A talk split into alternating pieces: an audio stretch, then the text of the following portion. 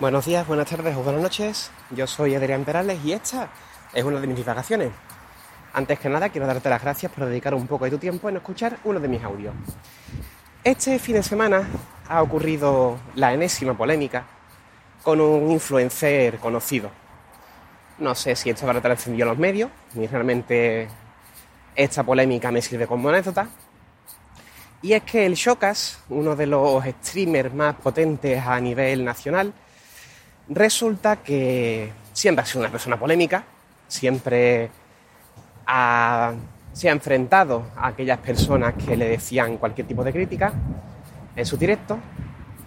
Este fin de semana se ha descubierto que el señor se dedicaba a responder mediante cuentas anónimas, mediante cuentas secundarias en Twitter, se dedicaba a responder a la gente que lo critica. Esto ha saltado la liebre eh, y ya pues tenemos ahí la, la liada. Se está hablando de salud mental, se está hablando de varias historias. Entonces, mi, como digo, la polémica en sí a mí me sirve como anécdota, como punto de partida. Y es el hecho de que el público, nosotros en general, la sociedad, no aprendemos. Se decía que la televisión ya no se veía porque el público estaba en internet, lo cual es cierto, los jóvenes no ven tele prácticamente. Pero es que resulta que el Sálvame, los cotilleos del corazón del Sálvame, ahora se han trasladado a las redes sociales, se creó la palabra salseo, que imagino que vendría de salsa rosa, ya ahí se, derivaría, creo que fue el Rubio quien la, quien la popularizó, creo.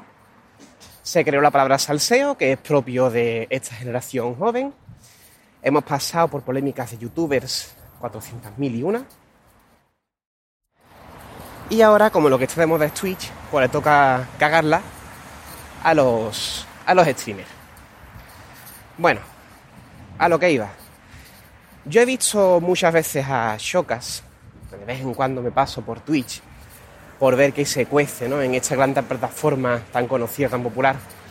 Porque como digo siempre, soy una persona curiosa y me gusta estar al tanto de lo que se cuece en Internet, por más que sea poco consumidor de Twitch. Y yo he visto varias veces al Shokas lo que he comentado antes. Mm, algún comentario que no le gusta, pues él coge y centra completamente la atención de su directo en ese comentario que no le gusta. Y a lo mejor, que de acuerdo que suelen ser nicks mm, anónimos, ¿vale? No, poca gente va con su nombre en Twitch. Pero el caso es que el señor cogía ese comentario que no le gusta y se le pegaba pues sus 10, 15 minutos, el tiempo que él quisiera, comentando el asunto y ridiculizando a la persona que le había hecho ese comentario. Porque claro, es un público adulto, estoy de bromas, es mi personaje, tal y cual y tal. La cuestión está en que ese comportamiento es un comportamiento que en Internet de toda la vida se ha considerado tóxico. Y la gente ha premiado ese comportamiento tóxico con sus donaciones. Súmale a eso el hecho de estar 12 horas haciendo streaming, pues la cabeza ya, si la tenía medio regular, pues ya se te queda regular del todo. ¿Vale? Y la reflexión, que me estoy enrollando muchísimo, la reflexión es tan simple como eso. ¿Por qué el público sigue apoyando gente como esta? ¿Por qué el público sigue apoyando un streamer que para el directo centra toda su atención en un comentario que no le gusta y se dedica a insultar y a ridiculizar a esa persona.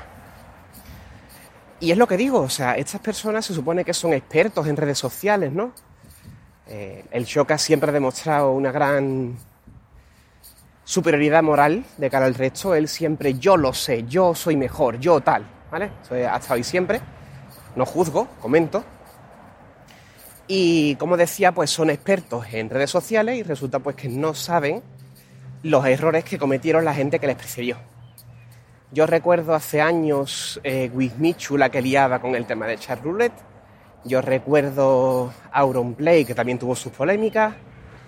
Sea, recuerdo grandes nombres que ahora mismo son también grandes nombres en Twitch que tuvieron sus grandes polémicas. Jordi Wild con el tema de la novia del canal, ¿no? Que ya está todo eso borrado. En el que como digo, el público alimentaba y animaba esos comportamientos. Que de acuerdo, sí, que existen las, dobles, las segundas oportunidades, que la gente cambia y madura, ¿vale? La cuestión está en que si esa gente no hubieran tenido la, la trascendencia que tiene, hubieran cambiado, hubieran cambiado si no llegan a ver peligrar su posición. Porque puede decir, no, nos hemos dado cuenta de que tenemos una responsabilidad. Sí, lo que tú digas. Si no llega a peligrar tus monis, hubieras cambiado. Y eso va a ser lo que pase con el chocas. O sea, se ha alimentado una persona con comportamientos muy tóxicos, muy negativos, de ridiculizar a sus seguidores, de insultar a sus seguidores, o, no seguidores, la persona que los ve, cuanto menos. No, es que es el personaje, lo hacía, me digo que ese personaje lo hacía. Eh, y ahora pues se ha llegado a esto. Muy posiblemente, aquí saco un poco la bola, Shoka seguirá con este estilo provocador suyo, cuando esto ya pase un tiempo. Seguirá con el estilo provocador, a lo mejor baja un poquito el, nivel. Y ya la posición Shokas lo tienes, la tiene. Shokas tiene ya esa posición, Shokas tiene esa casa que se ha comprado de un millón de euros, con la que ha vacilado a sus seguidores. Bueno, ustedes sabéis en Twitter yo estoy aquí haciendo esto, comprándome una casa de un millón. Eh, pues muy bien, vale. Antes era un prepotente, ahora eres un prepotente con dinero. No hay gran diferencia. Y eso, la reflexión de hoy básicamente es por qué el público sigue alimentando personas con actitudes como esta, personas con actitudes de ridiculizar a, una persona que le sigue, que le está viendo por cualquier comentario que al señor pues no, que no le guste. Que habrá recibido mucho odio, que habrá recibido mucho insulto, habrá recibido lo que, lo que sea.